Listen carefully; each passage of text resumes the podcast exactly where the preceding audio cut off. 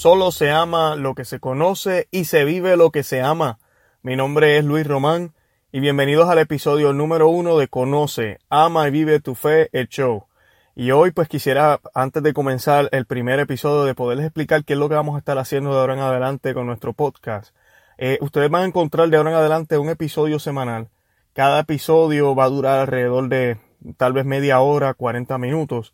Y este episodio eh, estos episodios los vamos a llamar como parte, eh, van a tener un título o un tema, pero van a ser parte del formato de Conoce, Ama y Vive tu Fe, el show.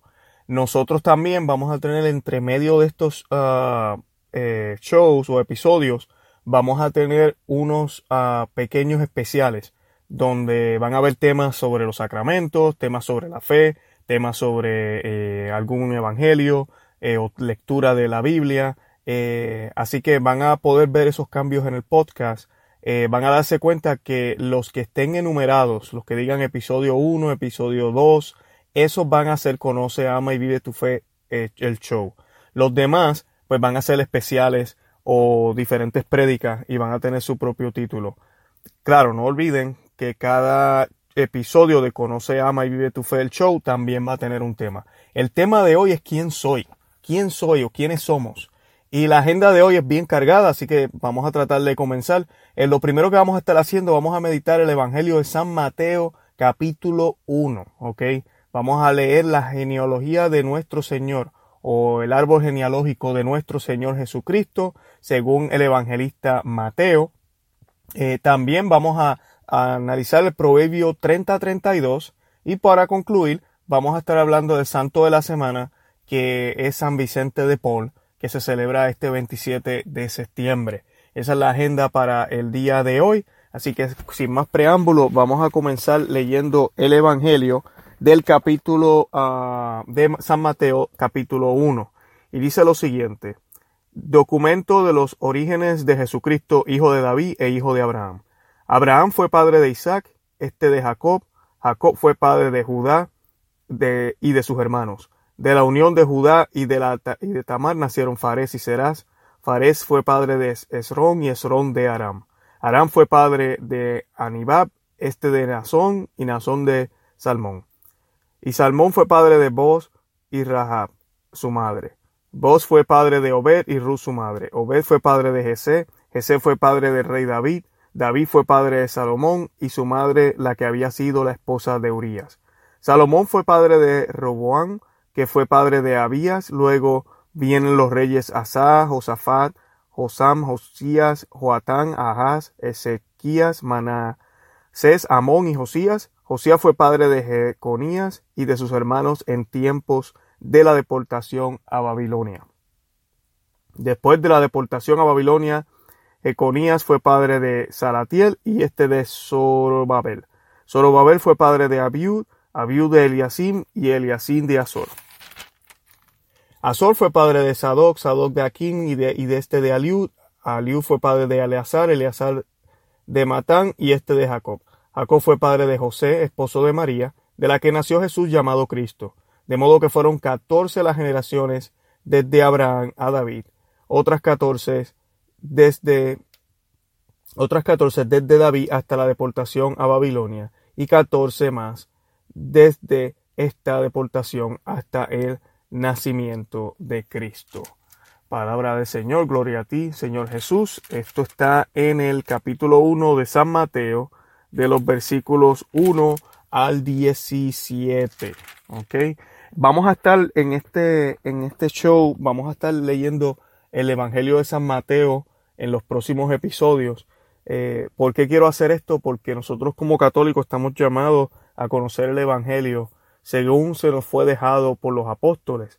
San Mateo es un apóstol, es uno de los doce apóstoles, fue llamado por Jesucristo, él era recolector de impuestos, trabajaba para los romanos, era como decían, decimos, era un, judío vendido, un judío que trabajaba para los romanos y muy, pues, obviamente odiado, no era querido por, por el pueblo, porque él era el que se encargaba de decirle a las personas que tenían que pagar los taxes y cobrárselos.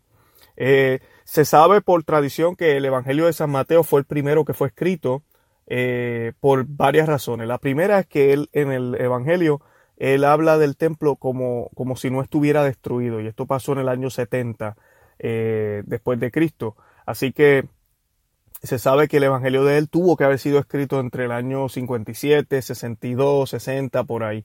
Es lo que nos dicen los teólogos y los expertos. También eh, se cree que fue el primer Evangelio porque él es el único de los apóstoles que tiene eh, destrezas de escritura, tiene acceso a papel, es una de las personas que, que tiene que estar atento a detalles por lo que hacía en el pasado. Así que eh, por eso también se piensa y se cree que él fue el, primer evangelio que se, él fue el que terminó el primer evangelio. Eh, así que es algo muy especial el poder leer a San Mateo. Muy importante que hay que tener en cuenta es que si usted no conoce mucho del Viejo Testamento, posiblemente la mayoría de nosotros no, es, no, no, no, no, a veces no estamos familiarizados con el Viejo Testamento. El Evangelio es un Evangelio escrito por un judío, por San Mateo, y es dirigido a judíos.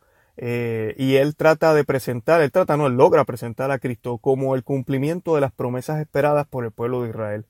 En su evangelio, él cita las promesas muchas veces, o si no las en, en un sentido tal vez no explícito, las trata de identificar. Y a la misma vez él trata de darnos a ver que Jesucristo sí es el Mesías, es el Hijo de David, como estamos viendo hoy en la genealogía de él, y él hace vernos que él también es el hijo de Abraham, el prometido desde el principio por Dios Padre. Y pues todas estas promesas eran conocidas solamente por los judíos. Eh, a diferencia de Marcos, por ejemplo, que es un evangelio ya dirigido a gentiles, eh, ya en Marcos ya no habla tanto de profecía, sino que presenta ya un Jesucristo donde vemos más eh, milagros, vemos más acción, vemos otras cosas. Acá también vamos a ver milagros y, todas estas historias, pero es un, es un evangelio dirigido a los judíos y es bueno para nosotros porque a veces no podemos entender el Viejo Testamento y San Mateo a la luz de Jesucristo, ¿verdad? Dándonos cuenta de que nosotros ya no miramos hacia el futuro por la venida del Señor, sino que ya sabemos que Él vino, murió y resucitó por nosotros, que va a volver, claro que sí, pero mirándolo de esa manera, entonces podemos comprender el Viejo Testamento de una manera correcta sin sacarlo de contexto. Ninguna escritura, ningún libro de la Santa Escritura, ningún versículo, eh, aunque así lo parezca, puede contradecir al otro. Algo muy importante que a veces, ¿verdad? Tenemos a los, cristianos cuando apenas estamos comenzando en estos caminos, es que vemos como que Dios estaba enojado en el Viejo Testamento y en el Nuevo Testamento es un Dios de amor y de misericordia. Entonces decimos, ¿qué, qué pasó aquí? Pues Jesucristo es el mismo y siempre ha sido el mismo. Eh, eh, Dios siempre ha sido el mismo y es el mismo también. Los tres, el Espíritu Santo también ha sido el mismo desde el principio. Los tres siempre han existido. No es tampoco que en el Viejo Testamento solo existía el Padre, luego vino el Hijo a través de la Santísima Virgen y el Espíritu Santo, y al final Jesús eh, envía al Paráclito, al Espíritu Santo, y ahora sí tenemos los tres. No, los tres siempre han estado, y hasta el Evangelio de Juan, en el capítulo 1 nos habla de eso y el mismo Jesucristo eh, se identifica como que Él siempre estuvo. Eh, pero, pero a veces no vemos esa, ese, ese, esa conexión entre ellos y pensamos como que aquí hay algo mal, como que el Dios del Viejo Testamento es este Dios guerrero que mata gente y ahora tengo a Jesucristo en el Nuevo eh, hablando de amor y de no, y de no matar. aunque también el Viejo Testamento nos habla de no matar. Y ahí empezamos a tener estas preguntas, estas dudas y venimos a conclusiones que tal vez no son correctas. Así que es bien importante siempre tener en cuenta de que no, no puede haber una contradicción, es el mismo Dios. Entonces, ¿cuál es la explicación? Si no la sabemos, hay que buscarla. Y el magisterio de la iglesia, la tradición de la Santa Iglesia, tradición que también es, eh, viene del judaísmo, eh, nos explica, nos puede explicar el verdadero significado de las escrituras. Y debemos tomar en cuenta que no todos los libros fueron escritos por el mismo autor, y que fueron escritos en circunstancias distintas y de estilos de manera de escribir diferentes. Así que eso también hay que tomarlo en cuenta porque algunos de los libros de la Biblia sí se pueden tomar literalmente, porque son libros mayormente históricos, pero algunos de los libros de las Sagradas Escrituras son simbólicos, tienen símbolos. Y hay libros que se pueden leer de ambas formas, porque también el judío y el hebreo eh, escribía de una manera eh, literaria, pero también su forma de expresar las cosas era a través de números, a través de un formato y de esa manera podía él también llevar un mensaje mucho más allá de las palabras que estaba escribiendo. En el Evangelio de que nos acabamos de leer, el pedazo que acabamos de leer de la genealogía, yo quisiera enfatizar lo siguiente. Notaron que son muchísimos nombres y, y, muchas veces, pues, si no conocemos el Viejo Testamento, no vamos a tener ni idea de qué, qué pasa con todo este, este grupo eh, este, de gente. Pues aquí Mateo lo que nos quiere presentar es esa conexión entre el Viejo Testamento y el Nuevo Testamento. Pero más que eso, San Mateo nos quiere presentar que Jesucristo es ese Mesías que todos estaban esperando. A Abraham le fue, le fue prometido eh, eh, esa, esa, esa semilla, que, que, serán bendecidas todas las naciones de la tierra. Eso nos dice en Génesis 22, 18. Y en el Salmo 1.31, a David se le dice, del fruto de tu vientre pondré tu trono. Del fruto de tu vientre pondré tu trono. Me encanta ese versículo, porque nos está hablando entonces del futuro, de las futuras generaciones de él, es que entonces va a venir el trono de, David. Eh, y el trono de David eh, es eterno, es Jesucristo. Él es la silla, él es esa oficina, él es, el, rey de reyes y nadie más puede ocupar ese puesto. Y, y esa semilla donde todas las naciones van a ser bendecidas se cumple a través de Jesucristo en la Santa Iglesia que es donde la iglesia ha ido a, universal, por eso es, tiene que ser todas las naciones, ¿se fijan? Ahí, ahí está la palabra católico, tiene que, tiene que ir a todas las naciones, una bendición para todas las naciones.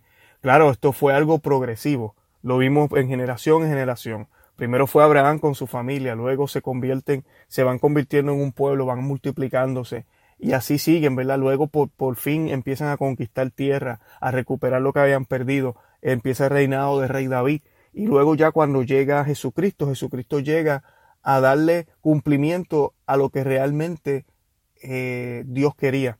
Por eso las Sagradas Escrituras nos dicen en la, la culminación de los tiempos, eh, a veces nosotros no entendemos qué significa ese, ese, ese término, pero es cuando el tiempo era el, el momento, cuando era el momento indicado. Y Jesucristo tenía que venir en el momento en que Él vino.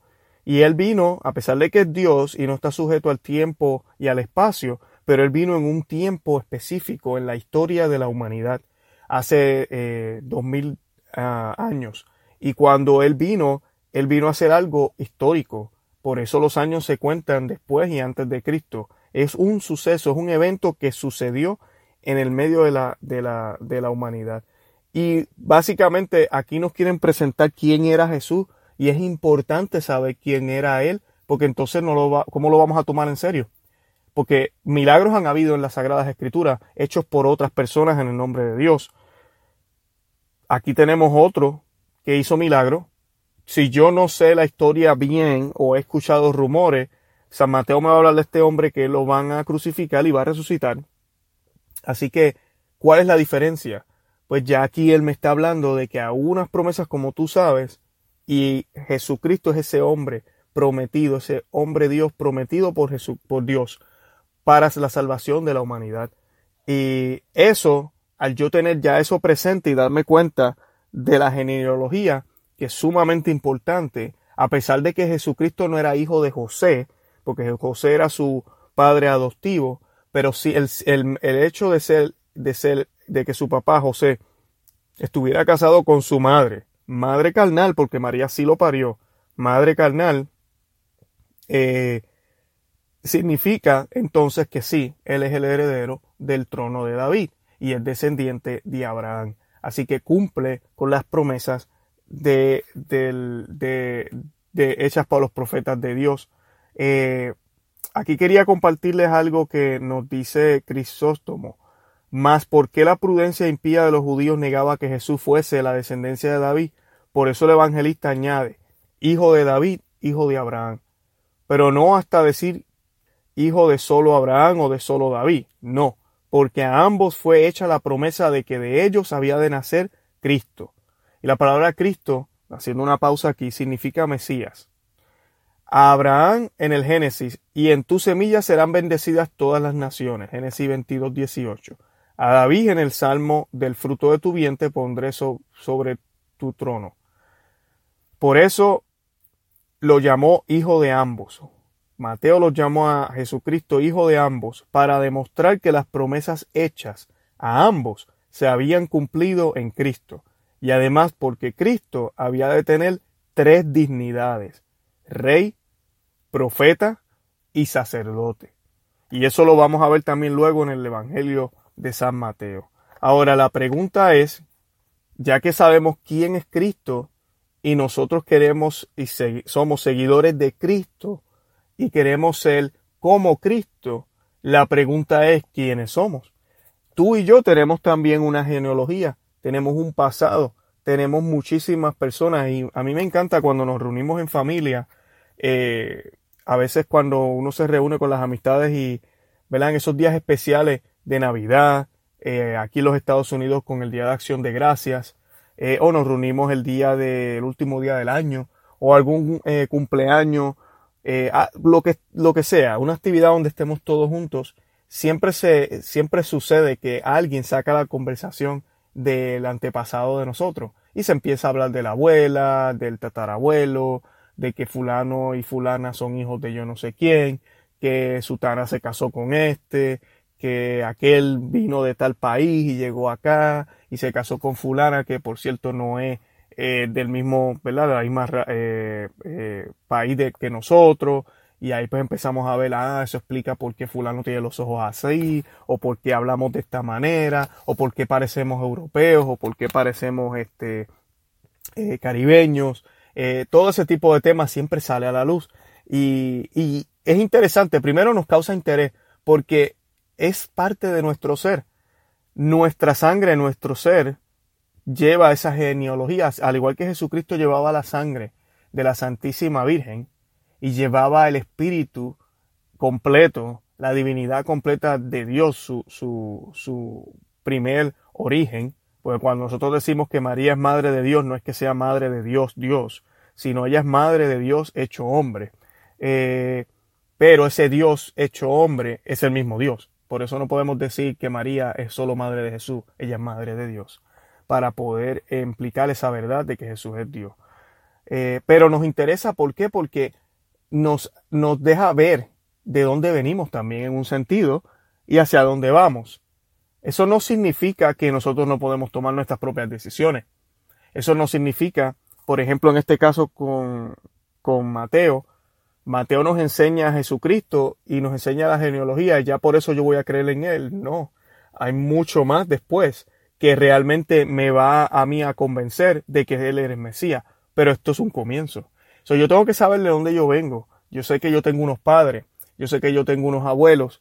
Eh, estos padres tal vez eran buenos, tal vez eran malos. Aquí en esta genealogía de Jesucristo, yo lo que veo es muchos hombres de Dios, hay mucho, mucha gente envuelta en grandes cosas, escogidas por Dios, pero ninguno las hizo perfectamente.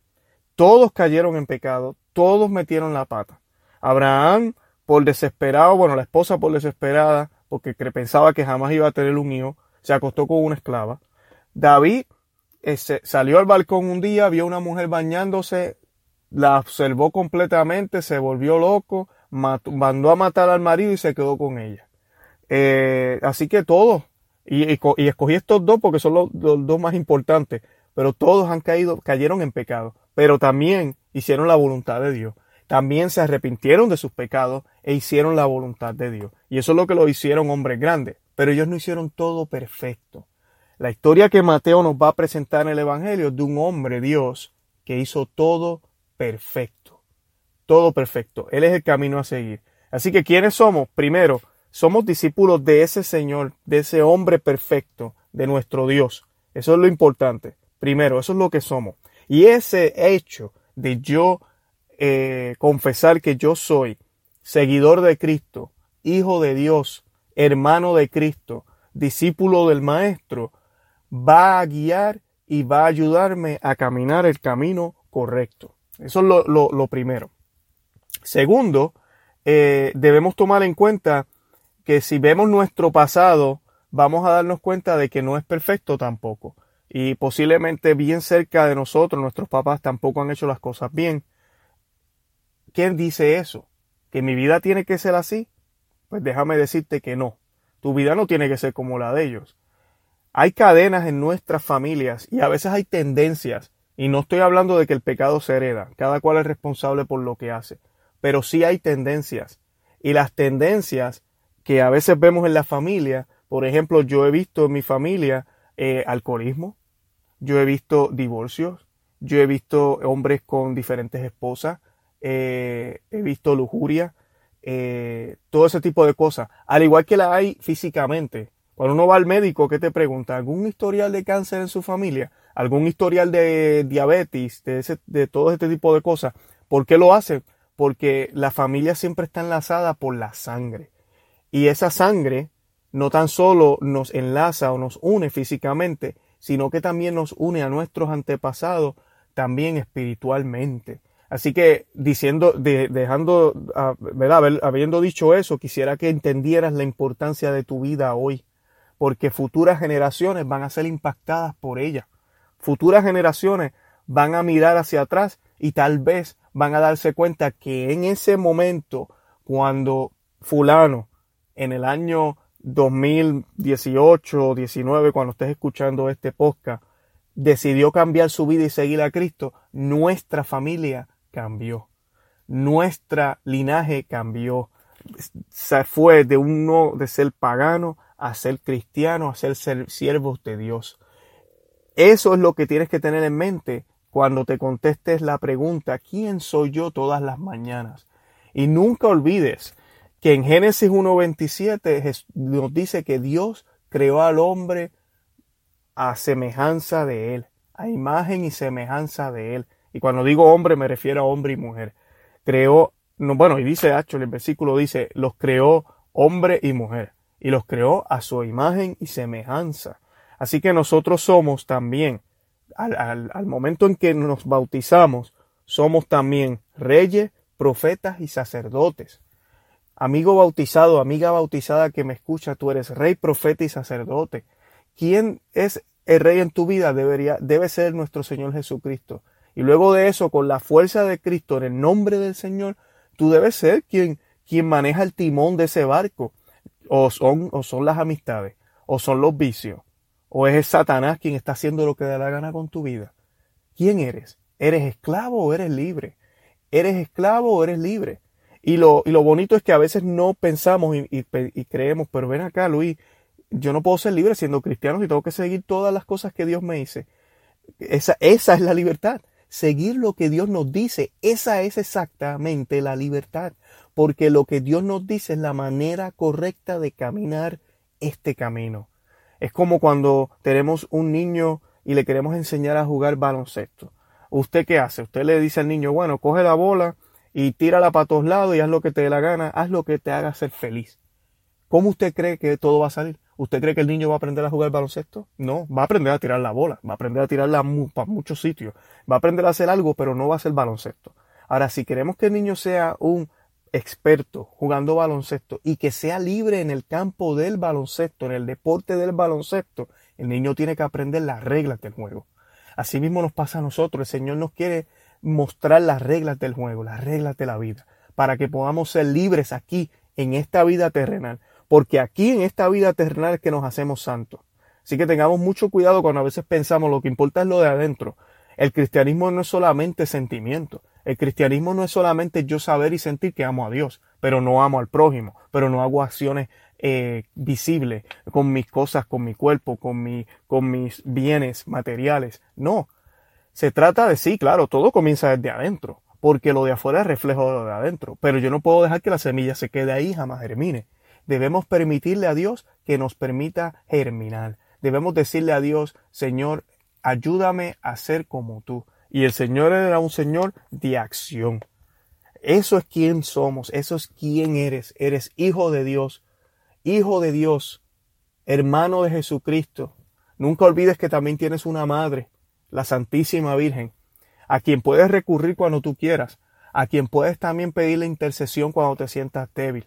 A veces, ¿verdad? Eh, nos sentimos como si no fuéramos dignos de hablar con Dios y quiero dejarte saber que siempre lo eres. Pero también tú puedes pedir la compañía de todos los santos y de la Santísima Virgen para que ella interceda ante Cristo, que es el único mediador ante Dios, y que así esas oraciones lleguen dignamente a donde Dios. Y tú tienes que hacer tu parte. Nunca te olvides la frase de San Agustín, tenemos que trabajar como si todo dependiera de nosotros, pero también tenemos que orar como si todo dependiera de Dios. Bueno, el proverbio de la semana es el proverbio 30-32 y dice, si has sido bastante torpe como para enojarte, repréndete a ti mismo y, ponle y ponte la mano en la boca. Lo voy a leer de nuevo. Si has sido bastante torpe como para enojarte, repréndete a ti mismo y ponte la mano en la boca. Proverbio 30, 32. Qué sabiduría, ¿no? Por lo menos yo que soy casado, esta se la dedico a todos los maridos. Eh, de verdad que si nos enojamos, lo ideal siempre es quedarnos callados. Ponte la mano en la boca, repréndete a ti mismo. Y el versículo nos dice si has sido bastante torpe, o sea que estamos asumiendo que nos, hemos dado cuenta que hemos cometido un error. Pero también nos dice si has, has sido bastante torpe como para enojarte. O sea que enojarse es para torpes. Y nos las ponen aquí difícil, porque ¿quién no se enoja? Cuando las cosas no salen bien o cuando nos dicen algún insulto o cuando nos dicen algo mal. Yo les voy a dejar saber esto. Nuestro, nuestro ser, nuestro, nuestra naturaleza tiene unos sentimientos. El que tú te enojes o sientas enojo no es pecado. El problema es que tú haces con ese enojo. Ese enojo se, se convierte en palabras insultantes ese enojo se convierte en acciones insultantes. Ese enojo se convierte en malas acciones en contra de la persona de la cual estamos enojados. Ese enojo deja, permite que yo no sea un buen padre, una buena madre. Ese enojo permite que yo sea un mal hijo y trate a mi papá y a mi mamá de una manera ah, mala, de una manera, de una manera casi de odio. Ese enojo no me deja a mí ser un buen empleado en el trabajo no me deja ser un buen compañero con los que trabajan alrededor mío, no me deja ser un buen jefe con los que trabajan para mí, no me deja ser un buen cristiano. Ese enojo que siento porque la iglesia parece que no es la, la iglesia perfecta que Cristo nos dejó, porque los sacerdotes también pecan, porque los obispos también pecan, porque el Papa tal vez no hace las cosas como las quisiéramos que las hiciera, porque hay cosas que no puedo comprender que son mayores que, que, que mi entender, y me enojo y ese enojo me aleja a mí de la palabra de Dios, me aleja a mí de los sacramentos de la iglesia. Ese enojo me aleja a mí del grupo porque ahora que estoy yendo a este ministerio en la parroquia, en la iglesia, veo que las cosas no se hacen de una forma, vamos a decir, organizada, o porque no me cae bien el líder, porque pienso que yo sé más de teología, yo sé más de la palabra de Dios, cómo es posible que esa persona sea el líder del grupo. Si todas esas cosas suceden por el enojo, entonces estoy cayendo en pecado, estoy fallándole al Señor. Y por eso es que dice, si he sido bastante torpe como para enojar, para enojarme, me debo reprender a mí mismo y ponte la mano en la boca. Verbalmente muchas veces tenemos que callar. No debemos decir nada enojado. No debemos reaccionar después de, de manera rápida cuando tenemos problemas. Lo ideal siempre es darnos unos minutos, a veces hasta un día, y luego entonces hablar ese problema. Yo no recomiendo que esperen un día entero con la, con la esposa. Eh, a ustedes hijos tampoco les recomiendo que esperen un día completo con sus padres. Yo creo que en ese caso sí debemos tratar de resolver lo más pronto posible, pero sí desen su tiempo, no reaccionen tan rápido. Y si de su boca empiezan a salir palabras que hacen doler a la otra persona, cállate la boca y no digas más. Bueno, ese fue el proverbio del día de hoy y vamos a estar hablando un poco del el santo de la semana. Y el santo de la semana es San Vicente de Paul. Él nació en el 1576 y murió en el 1666. Eh, es prevístero. Eh, él fue eh, San Vicente, bueno, para que tengan una idea, él, sus padres eran labriegos y pasaban apuros para alimentar a sus seis hijos, así que nació en una familia pobre. Él siempre colaboró con lo que pudo cuando comenzó a crecer, cuidando también, cuidando ovejas. Eh, en un sentido, pues podemos decir que era pastor, entonces. Eh, lo pusieron a estudiar con los franciscanos, un señor de la tierra, al ver sus buenas cualidades, lo tuvo como preceptor de sus hijos y lo mandó a estudiar a Zaragoza y Toulouse. A los 19 años recibió el sacerdocio Así que se hizo sacerdote a los 19 años, yendo en un barco de Marsella a Narbona, Él y los acompañantes fueron atacados por tres bergantines turcos y tuvieron que rendirse. Los llevaron a Túnez, a Túnez y los expulsieron a la venta en la plaza. Ustedes pueden creer eso. Estamos hablando de los 1500. Los probaron como a los caballos, les miraron los dientes, les hicieron correr y levantar pesos para ver sus fuerzas. Vicente pasó por varias manos, pasó por un pescador, un alquimista y un cristiano renegado, al que Vicente volvió al cristianismo luego. Con él llegó hasta Roma, entró en contacto con la curia que le confió un despacho para Enrique IV. Con este motivo llegó Vicente a París en el 1609. Buen entrenamiento había tenido para su misión apostólica, además su bondad, su inteligencia, su delicadeza se imponían siempre. Qué bueno debe ser Dios, exclamaba. Cuando ha hecho tan bueno a Vicente de Po, decía la gente. Se pone en contacto con el maestro espiritual Berulle. Desde ahora muchas personas de la aristocracia se dirigen a él y le ayudarán. Así que empieza a tener, ¿verdad?, conexiones. El Señor lo va ayudando luego de todas estas pruebas que acaba de pasar. Un día desapareció, eh, quería una vida más sencilla, la parroquia de Chatillon se transformó, de París le urgían que volviera, no lo consiguieron hasta que la jerarquía se lo mandó. En Chatillon lo lloraron, imagínense, wow, era muy querido. En París continúa la prodigiosa obra de caridad que empezó. En Chatillon organiza cofradías, atiende y defiende a los condenados de las galeras, conoce su vida lastimosa, expuesto a toda inclemencia. Eh, él recibe azotes e insultos sin esperanza alguna. Un día reemplaza a un pobre remero para conocer así su amarga vida. Recorrió galeras, cárceles, así consiguió cambiar la legislación y un trato más humano para ellos. Su celo apostólico lo lanza a todas partes y funda la congregación de los sacerdotes de la misión para reformar el clero, dirigir seminarios y dar misiones. El centro es San Lázaro, por lo que se llaman lazaristas. Su trato con Luis VIII y con la regente Ana de Austria le será muy útil para su obra de caridad. Eh, él funda las Hijas de la Caridad con Luisa de, de Mariclac eh, por monasterio y les, dice tendréis la sala de los enfermos por clausura, las calles de la ciudad por rejas, el temor de Dios por velo y, por velo la santa modestia. Y aún le quedaba tiempo para convertir a, a más personas para dirigir almas a la santidad. En el 1660 murió. Eh, escribió también muchísimas cartas, memorias, conferencias que están disponibles para nosotros y siempre se le catalogó como el amigo de los pobres, eh, organización de la caridad eh, y obviamente siempre se le consideró también o se le llamó apóstol. Así que un hombre muy querido por el pueblo, un hombre que se ensuciaba las manos, ¿verdad? Eh, trabajando fuertemente. Así fue San Vicente de Paul. Este viernes vamos a estar recordándolo a él, este 27 eh, de septiembre. Y me gusta compartir un poco de los santos porque podemos ver cómo la vida de ellos, al igual que la de nosotros, no siempre fue perfecta. No siempre todo fue color de rosa. Hubieron momentos difíciles donde ellos tuvieron que eh, mantenerse firmes en la fe. tuvieron que realmente depender del Señor completamente, abandonarse completamente en el Señor para entonces poder llevar su obra. Y a veces cuando miramos la obra de los santos, pues vemos como si fuera obra de solo de la persona. Y no es eso, es que fueron tan buen instrumento del Señor que así parece. Fueron tan buen instrumento del Señor los santos.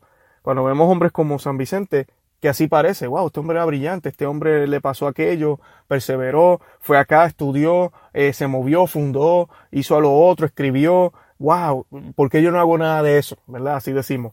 Eh, porque tal vez no nos estamos dejando utilizar por el Señor. Esa, esa es la, la, la respuesta. Así que pidámosle al Señor por la intercesión de San Vicente esta semana, que de verdad nos ayude a encontrar quién, a quiénes somos, cuál es nuestra misión aquí en la vida, además de amar, servir y, y, seguir al Señor, y que nos ayude a darnos cuenta que lo más importante es amar a Dios y amar al prójimo, y que nuestro prójimo está en nuestra casa. Todo comienza en el hogar, comienza en nuestras familias. Así que pidámosle al Espíritu Santo que ahora terminando este, este audio, este show, este primer episodio, pedimos que bendigas este show, bendigas a todos los que lo escuchan. También te queremos pedir por las familias de los que nos escuchan y te queremos pedir por todos nosotros para que nos ayudes, Espíritu Santo. Ilumina nuestras mentes y nuestro corazón para saber qué es lo que quiere nuestro Dios. En el nombre de Jesús, mi Señor, te queremos pedir también que nos perdones nuestros pecados y nuestras ofensas. Por la intercesión de San Vicente, la Santísima Virgen, te pedimos perdón. Te pedimos perdón y te pedimos misericordia. A ti nuestro Dios, grande y poderoso, te damos gracias por la tecnología, porque nos podemos comunicar, porque nos podemos ver en la internet, porque nos podemos escuchar a través de estos audios. Te damos gracias por todo y te pedimos que nunca nos abandones.